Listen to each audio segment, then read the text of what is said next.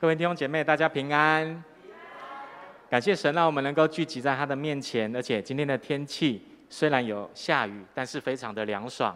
所以好不好？让我们能够跟旁边的人说，跟他讲说，今天和你一起敬拜神，真的很开心。请问我们当中有没有第一次或第二次来到中山教会的弟兄姐妹？好，我们可以请你起立，我们要来拍手欢迎你。有没有第一次或第二次的？没关系。起立没关系，OK，欢迎欢迎，好，谢谢，请坐。弟兄姐妹，大家平安。哦，今天是总会预定的教育纪念主日，哈，也是我们教会的儿童主日学的儿童的纪念主日，所以他们有在一场的时候，有一起在这个地方能够一起服侍神、敬拜神，特别他们有献诗、有献唱，而我们二场就是我们的喜乐诗班。好，在我们当中来献唱，所以好不好？让我们再一次拍手，给他们能够有鼓励。今天我要用胜过献以撒的考验，然后跟大家来分享。特别我们当中有许多可能是年轻的父母啊，或者是你的孩子已经是大学的年纪的，都可以。在今天的经文当中，有一个很主要、很主要的主角，叫做亚伯拉罕。而在那个当中，神呢，透过考验，帮助他越来越成为一个有信心的人。所以，我们都称亚伯拉罕有一个外号，四个字叫做“信心之父”。而他的信心不是他一出生他就有了，他的信心是不断的在他的生命历程的当中，不断的一步一步往上成长的，往上成长的。在我。小的时候有一个广告，哈，这个广告非常的有名，啊，我等一下讲出来，你一定会知道，啊，如果你知道的话，好，可能应该你已经有年纪了，哈。这个广告就是在讲一对母子，然后有一个妈妈在他们家的庭院，在那边浇花，有一棵树长到大概在这里，然后就在那边浇花浇水，然后浇到一半的时候，他的儿子就跟他的妈妈，好，跟妈妈讲说，妈妈。小树长高的呢，然后这个妈妈就跟他讲说：“对呀，只要你给它足够的营养，很快的，它就可以长成像大树一样高了。”我们当中有没有人看过这个广告的？请你举手好不好？不敢举手，因为你不敢说你有年纪。没关系，你现在就看过了，看台上的 PPT。哎，我的 PPT 不能动哎，PPT 不能动。OK，好。可以吗？好，就是这个广告。好，他说你只要给他足够的蛋白质、矿物质，所有需要的营养都可以喝下去。然后你喝叉叉奶粉的时候，好，我没有讲，哦没有广告哈。叉叉奶粉的时候，你就可以长得像大树一样高了。亲爱的弟兄姐妹，我们在座做父母的，我相信我们每一个人都想要我们的儿女。甚至上一上一场的那一场的弟兄姐妹，他们还有孙子，我们都想要我们的儿女长得像大树一样高。哦，就像刚刚哈，我们在一场礼拜的时候，我们的诗会是一个冠志弟兄，他一个人站在那边，我就觉得我好像去到阿里山一样，哦，长得跟神木一样高。哦，他没有倒了，他屹立不摇在那里。然后刚刚呢，我们的配唱也有一位哦，冠群弟兄也是在我旁边。幸好他们两个人没有一个在我左边，一个在我右边，要不然我真的觉得我在阿里山的神木群里面。他们长得很高啊，我们都希望我们的孩子长得跟大树一样高。可是呢，外表，我们的外表长得很高很重要，我觉得很重要。你长越高当然越好。但是呢，有一个比这个更重要的，就是人的内在，人内在的生命有没有办法像大树一样高？我认为这个比较重要，所以我们的生命也要跟我们的外在的身高越长越高，而且越来越壮，这样子我们的生命才有办法平衡，越来越有能力。但是你可以发现哦，这个广告就说你只要浇水浇花，然后常常喝叉叉奶粉，就可以长得跟大树一样高。我觉得现实跟我们看到的广告可能没有那么的正确。因为呢，我认为人的生命，人的生命不是只有浇花、浇水、喝矿物质、喝喝一些营养，它就可以长得很大了，就可以长得很大的。我的故乡台南，哈，有一间很有名的学校，这间大学叫做成功大学，叫成大。而在成大里面有一个大家都知道的很著名的一个地标，哦，这个地标呢叫做龙园，里面呢有一棵很大很大的榕树，你知道吗？这一棵榕树在一九二三年的时候是日本时代的一个皇太子，叫做裕仁，裕仁皇太子种的。而经过七十一年了以后，一九九四年的时候，他突然生病了。生病的时候，那个时候就透过好我们国家的企业国泰人寿，他就用一百万来维持这棵树的健康。所以你可以发现哦，国泰人寿他们的 logo，他们的标志是什么？我如果没有记错的话，就是这棵榕树。好，在台南，我的故乡。然后到了二零一五年的时候，因为那时候有苏迪勒台风。而这个台风让这棵树就变成两半，可是那时候没有倒，所以那时候当地的人就非常的紧张害怕，怕这棵树倒掉了，好像他们的精神支柱一样。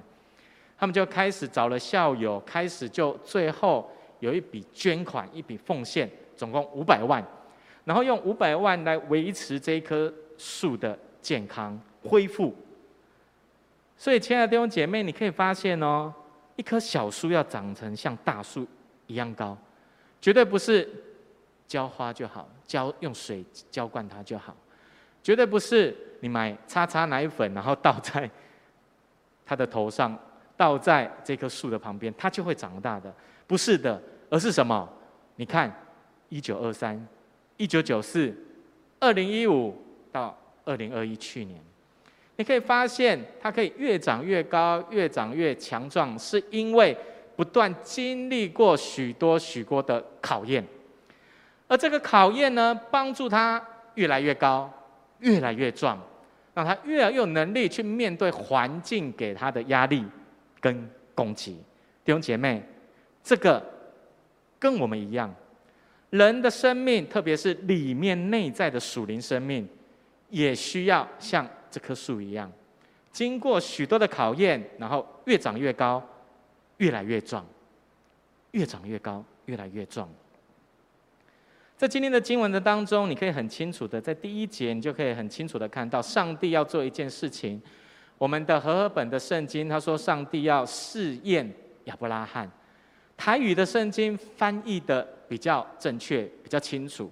台语的圣经翻译成考验，上帝要考验亚伯拉罕，而这个考验的意思呢，就是。测验，测验要测试你会不会，测试你有没有能力。就好像我们当中有许多的学生，我们也当过学生。我们要去到一间新的学校的时候，要通过的第一个考试就是入学考。再来呢，期中考，最后呢，期末考。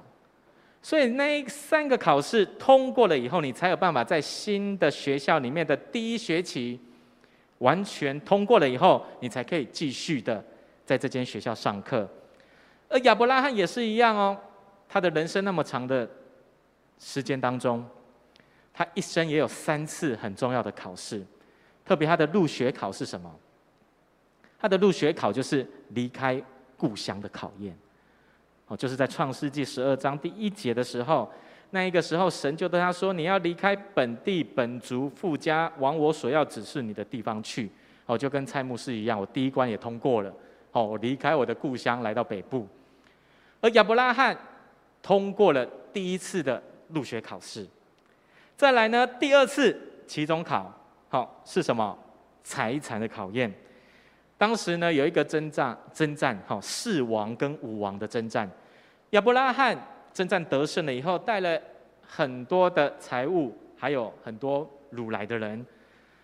当时有一个王叫做所多玛王，他就跟亚伯拉罕说：“你将人给我，然后那些财产呢，你拿去。”亚伯拉罕就对他说：“我已经向天地的主、至高的神耶和华起誓，凡是你的东西，一根线、一根鞋带，我都不要拿。”你可以发现亚伯拉罕他非常的认真跟他讲说：“我不要拿这一些东西，因为他认为这一些的胜利，这一些的财物应该都要归给神，而不是归给人。所以他不想要拿那一个战利品，就因为这样，第二次的期中考试他通过了，他通过了。再来第三次的考试，期末考。哦，这次考完了以后，这个亚伯拉罕就出逃天啊！好，最后最后的考试就是今天的经文，献以撒的考验。而在这个当中，你可以发现，这一个考验真的是亚伯拉罕从以前到现在被神呼召到现在最痛苦的考验，要把他的儿子，什么叫做献以撒？把他的儿子绑起来，然后带到献祭的祭坛前面，带到神的面前，然后要做什么事？今天的经文说要拿一把刀把他杀掉，杀掉做什么？杀完了以后要用火烧他，火烧他，用燔祭把他献给神。亲爱的弟兄姐妹，你可以想想看，你的儿子、你的女儿、你的孙子，可爱的孙子，你想象一下。你有办法真的把它绑起来，带到祭坛面前，然后把它烧掉的？有办法的人，请你举手。应该都不敢。如果有举的话，可能就是你的孩子真的太吵了。应该都没有人那么想要把那么天真、活泼、可爱的孩子绑在祭坛的前面，然后用刀杀了他，用用火烧他，把他献给神。可是你可以发现，亚伯拉罕这个疯子。这个疯子，而且以前没有警察跟法律，可能不用治罪他。这个疯子他真的想要把伊莎烧掉，而且把他杀掉。而在这个当中，你可以发现这三次的考试，就是亚伯拉罕一生当中最重要的三次的考试。这三次的考试虽然困难，可是都帮助了他的信心一步一步一步增长。而这三次的考试是关键，就好像大树一样。不断的经历过考验，环境的阻挠，让它越来越大，越来越大。而人的生命需要经过信心的考验。我再说一次，人的属灵生命要成长，需要经过信心的考验，好不好？让我们跟旁边人说，你要经历过信心的考验。所以我们要操练自己的信心，不断的被训练、考验、操练。让我们越来越走在神的道路，而且不断的、不断的增长。如果没有这些经验，人没有办法成长。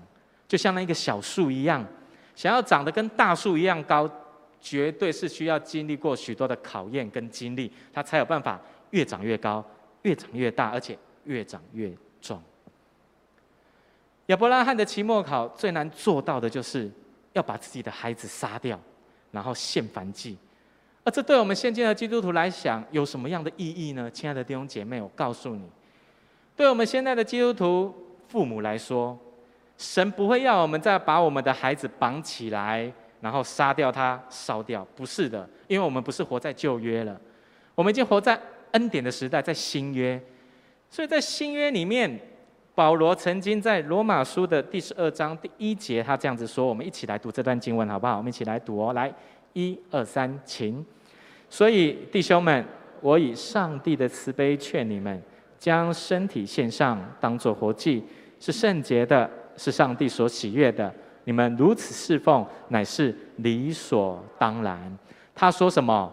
我以神的慈悲劝你们，要献上你们的身体，当作活祭，是活的，不是死的。而活的要做什么？我们要去抓俘虏征战的时候，要抓就要抓活的，不要抓死的，因为抓回来了还可以威胁，抓回来了还可以叫他做工。同样的，在新约，为什么你要抓活的？你要成为活祭献给神？很简单，神要我们为他做工。所以在这段经文的接下来，你读下去了以后，你就可以发现保罗在讲的是：你们要把你自己的生命、身体献上，成为活祭，要做一件事情。这件事情就是建造教会。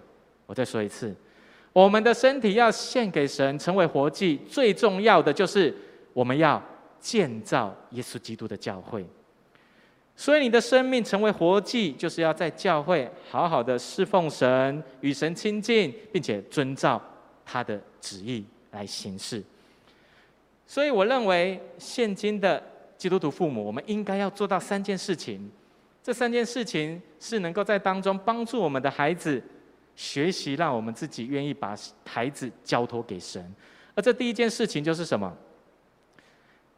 将儿女献给神。我们在教会当中要做这三件事：第一个，要帮助他们亲近神，让他们与神有一个更紧密、更亲密的关系；再来，第二个，要帮助他们能够服侍神，就是为着教会做工。今天是儿童纪念主日，在一场的时候，你可以看到很多的孩子很可爱，在前面献诗，还有到讲台的时候，带领我们起应文，带领我们祷告、读圣经，这都是在为着神的教会做工的行为。再来第三个，要遵守神的话，就是要照着圣经的教导来生活，来生活。而亲爱的弟兄姐妹，我问你。这三件事情，我们的孩子要做，你觉得容易吗？你觉得容易吗？你知道一场的这一些孩子们在台上要来献诗，他们多久之前要准备？刚刚他们说，他们准备了两个月，两个月的时间都在预备刚刚他们所要献的这些诗歌，是需要花时间的。而对我来说，对现今的基督徒的父母来说，最大。最难、最痛苦的考验，就是要花时间在这三件的事情上面：亲近神、服侍神、遵守神的话。这需要花时间吗？需要，好不好？跟旁边人说，这些事情都需要花时间的。但是你觉得我们的孩子有时间吗？我跟你说，他们真的没什么时间，他们真的没时间，真的没时间。为什么？因为现在台湾的孩子非常的忙，尤其是台北市的孩子，新北市的孩子也是一样。现在大部分的小学生一天的行程大概是这样：早上七点多就要出门了上学，有的人呢可能会留在下午，会留在学校一个课后班。可是大部分的孩子呢，中午放学的时候，校门口就有一台大巴士载他们去安亲班，去补习班。去才艺班，一直到晚上几点才回到家？八点，大部分的八点回到家要赶快做哪些事？吃饭、洗澡，还要刷牙。我不知道他们有没有刷牙哈？刷牙，然后要还要做作业，然后再去睡觉。礼拜一、礼拜二、礼拜三到礼拜五，他们都过着这样子的生活，一直 repeat，一直过这样子的生活。国小就这样了，更不用说国中、高中、大学。特别大学毕业还要面临一个挑战，就业的压力。所以你认为他们有时间吗？我认为真的好像没什么时间。而这一些、这一些，我们在社会上、在世界看来，我们台湾人都已经习以为常了，习以为常了。但是，亲爱的弟兄姐妹，我要告诉你，你知道吗？有很多的教育专家。你回去 Google 一下，很多的教育专家都在提醒父母一件事情，就是把我们的小孩子弄得那么忙碌。这些教育专家提醒父母要去问他的孩子一个问题，就是你的孩子真的快乐吗？亲爱的弟兄姐妹，你的孩子真的快乐吗？才艺班、补习班、安亲班。他们一天的生活都花在这些世界的事情上面。亲爱的弟兄姐妹，我不是说读书不重要，我不是说读书不重要，很重要，因为你没有读书，可能未来没有好的工作，可能没有好的生活。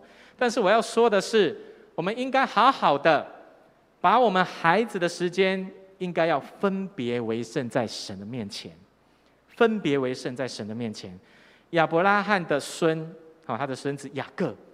有一次，他在伯特利，他在那边经历了神了以后，他就跟神说：“神啊，你真的在这个地方，所以如果你可以保佑我平安的话，回到我的故乡的时候，我一定要把我你所赐给我的一切所有的十分之一奉献给你。”而雅各所说的，他不是说只有他的金钱、吃喝而已，包含他的生命，包含他的时间。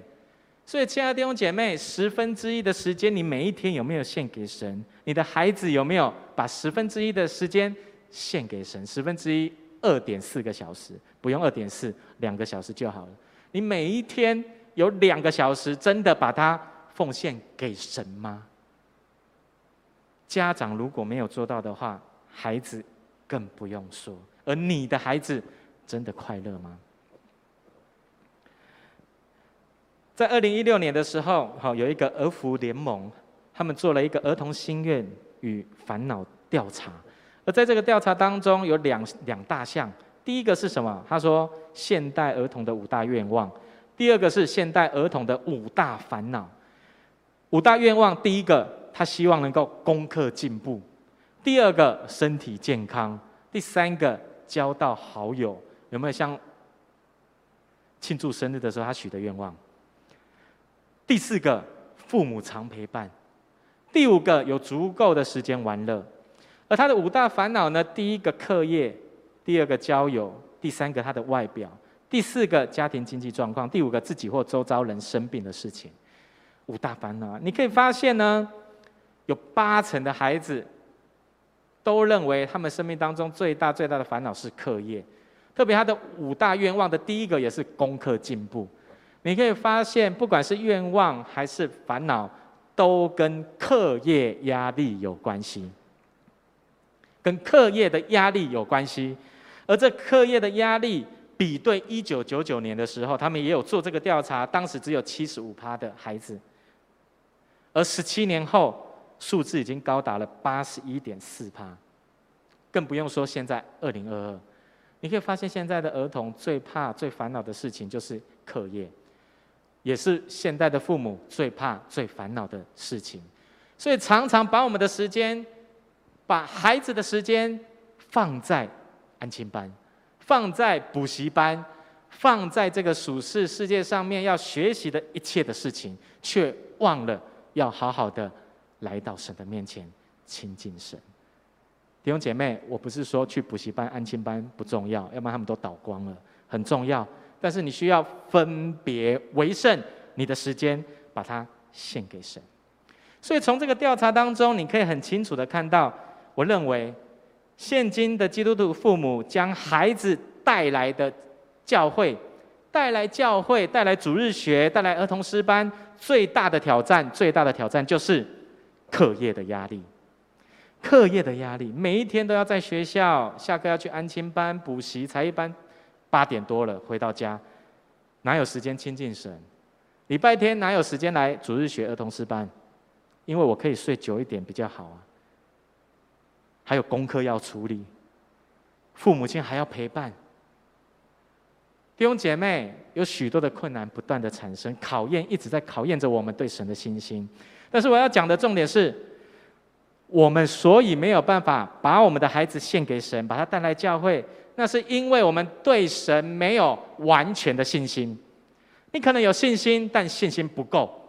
你会怕什么？第一个，孩子输在起跑点；第二个。以后没有好的工作，第三个生活没有品质，第四个以后找不到好的对象，不是吗？不是吗？因为这样，我们根本没有办法把孩子献给神，那根本是天方夜谭。但是我们在今天的经文当中，你要知道，只有神可以给我们的孩子快乐。我再说一次，只有我们的神可以给我们的孩子真正的快乐。我不是说读书不快乐，我不是说找工作不快乐，而是只有我们的神可以给他真正维持很久的快乐，而不是全部的时间都拿来满足我们自己，满足我们自己，让我们的孩子能够望子成龙、望女成凤，把我的期待放在孩子的身上，却没有问他他到底有没有快乐。当然要管教。可是你要让他知道，他需要透过神来快乐。在今天的经文的当中，你可以看到亚伯拉罕他完全照着神的旨意去做，哦而且他完全没有犹豫。我们来读第三节的经，我们来看一下。我们一起来看这段经文，亚伯拉罕他做了哪些事情？我们一起来读，来一二三，请。亚伯拉罕清早起来，背上驴，带着两个仆人和他儿子以撒，也劈好了燔祭的柴。就起身往上帝所指示他的地方去了。你可以发现，神要他献祭，把他最爱的孩子献给神的时候，第三节的经文，亚伯拉罕就做了这些事情。特别其中有三件事情，亚伯拉罕做。他做的时候，我发现，因为他这么做了，所以我非常的确定，他是百分之百顺服神，而且要把他的孩子杀掉献给神。而这三件事情是什么？第一个，他准备了驴子。驴子所代表的就是他把握时间，要赶快的去到那一个献祭的地方。他并没有叫他的仆人搬东西，然后自己搬东西，慢慢的。慢慢的、慢慢的去到献祭的地方，没有，他是准备驴子，他把握时间要赶快去到那个地方。再来第二个，他带着仆人跟儿子，仆人可以帮助他搬东西，把握时间，同时呢，也可以帮助他照顾伊莎。照顾伊莎是比较正面的想法，如果负面一点，就是孩子就是会摇八叉，他有可能会乱跑，跑来跑去，而他的两个仆人刚好就可以顾着伊莎。好好的带着他去到献祭的地方。再来第三个，他劈好了燔祭的柴，所代表的是他照着神的旨意，照着献祭的步骤，一个一个慢慢做，把一个一个的木头劈好柴，准备这些献祭的东西去到献祭的地方。而这三件事情都证明了亚伯拉罕他真实的顺服神，他根本想都没有想，一点都没有犹豫。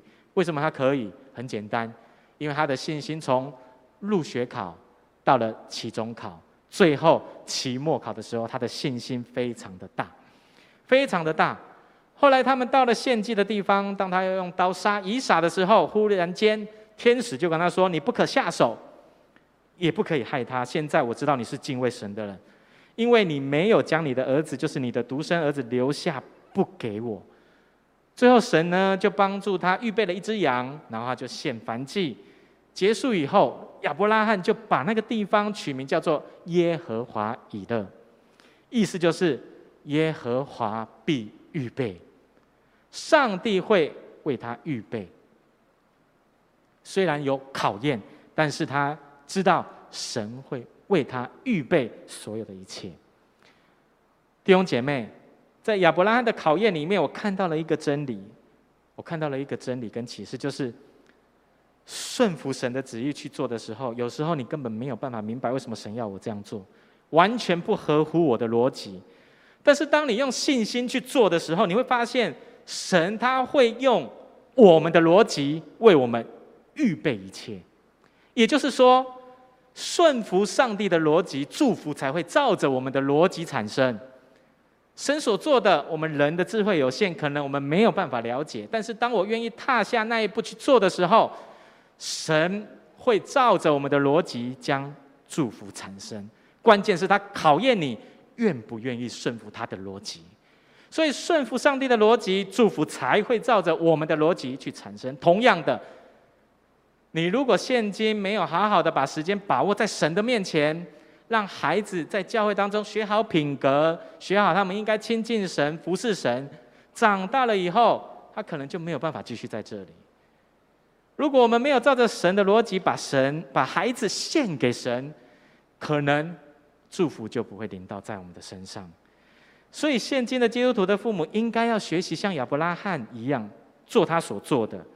要做什么事情？同样的，也是这三件事：预备驴子，再来呢，预备驴驴子完了以后，要带着仆人跟儿子，再来第三个要劈好燔祭的柴。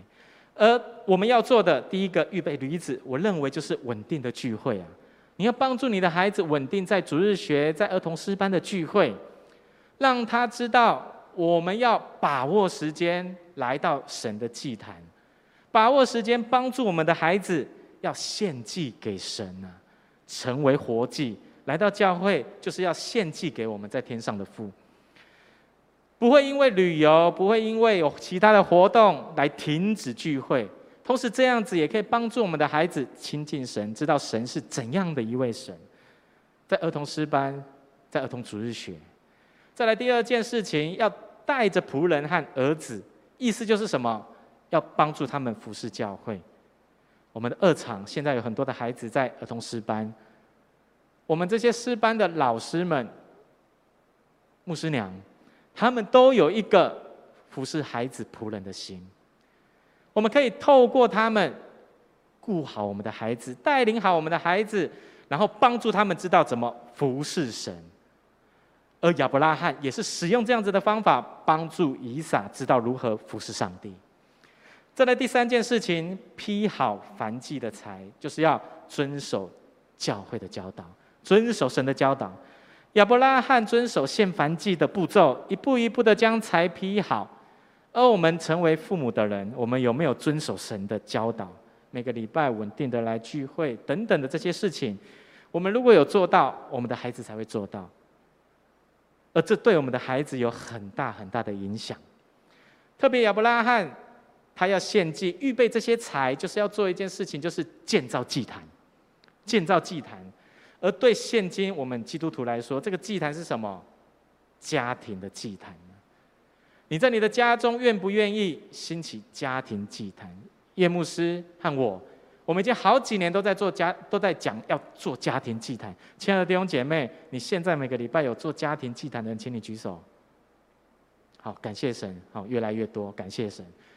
坚持，因为这是神的教导。你要带领你的孩子读神的话，敬拜神，所以坚持家庭祭坛就是遵守神的教导。你要预备好那一些献燔祭的财。所以弟兄姐妹，当我们面对到这个世界给我们挑战的时候，我们努力的一直赚钱，一直拼经济，然后把孩子放在补习班、才艺班，把他们的时间排得满满的，却忘记了帮助他们稳定聚会。服侍教会，遵守神的话，真的很可惜，真的很可惜。我们要知道，顺服上帝的逻辑，祝福才会照着我们的逻辑产生。就像耶稣所说的：“若赚得全世界，赔上生命，有什么益处呢？”最后，我要用一个宣教师他所说的话做结束。这个宣教师叫戴德生，他曾经去中国宣教，他是英国人。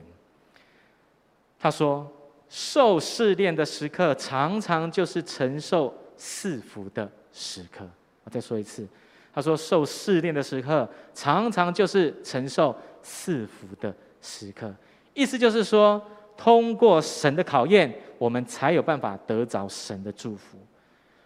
你在受考验的时候，就是神要赐福给你的时刻。神要你做的事情，在圣经里面，我问你，大部分的都是我们逻辑没有办法产生、没有办法了解的。把你的生命献给神，然后要喝耶稣的血，吃耶稣的肉。很多事情是我们没有办法了解的，但是当你愿意去做的时候，你会发现神会照着你的逻辑，把福分赐给你，把福分赐给你。我在上门徒学校的时候，有一个弟兄。这个弟兄有一次就跟我说：“哦，牧师，当基督徒真的好难哦。”啊，因为这个弟兄他在做投资的，我就用这个方法去跟他解释。我说：“对呀，很难呐。那我问你，你现在在做投资，不管股票也好，证券也好，我问你，那个比较安全的，得到的报酬率比较高，还是比较危险的，得到的报酬率比较高？”他说：“当然是危险。”那我问他，那个危险的有没有很困难？你要去分析，你要去了解，有没有很困难？很困难啊！但是当你胜过那个困难的时候，那个投资报酬率是最高的。弟兄姐妹，我只是用这个做比喻，我不是叫你去投资。我要说的是，困难的事情，当你胜过的时候，那个祝福比你去面对简单的事情还要的大。困难的事一定困难，但是当你靠着神胜过了以后，你得着的祝福绝对是超过你所求所想的。我们同心来祷告，亲爱的父神，我们再一次从心里面感谢你，感谢你呼召我们成为你的儿女，也让我们在这个世界上有许多许多的考验。主啊，我们都知道这些考验是因为你要帮助我们。让我们不管是生命成长也好，灵命成长也好，都是要帮助我们能够走在你的旨意的当中。主啊，愿你帮手看顾我们，让我们真的能够顺服主你的逻辑，你的祝福才会照着我们的逻辑产生。让我们知道受试炼的时刻，常常就是承受福分的时刻。求你与我们同在。特别我们要为着现今这个时代所有的父母来祷告，让我们真的有足够的智慧，知道如何带领我们的孩子，因为我们都是第一次成为父母。求你与我们同在，让我们没有办法学习好的功课，就可以在教会的当中，在接下来的日子里头学习好我们该学习的，帮助我们能够带领我们的孩子稳定聚会、服侍教会，并且遵守主你的话。求你与我们同在，也让我们在等一下敬拜祷告的时刻，主啊，你感动我们当中所有成为父母的弟兄姐妹，让他们知道如何照着你的方式来教养我们的下一代。求你帮助我们，能够透过你的圣经，透过你的圣灵，平衡我们的生命。求你与我们同在。我们这样子祷告，是奉靠耶稣基督得胜的名。阿门。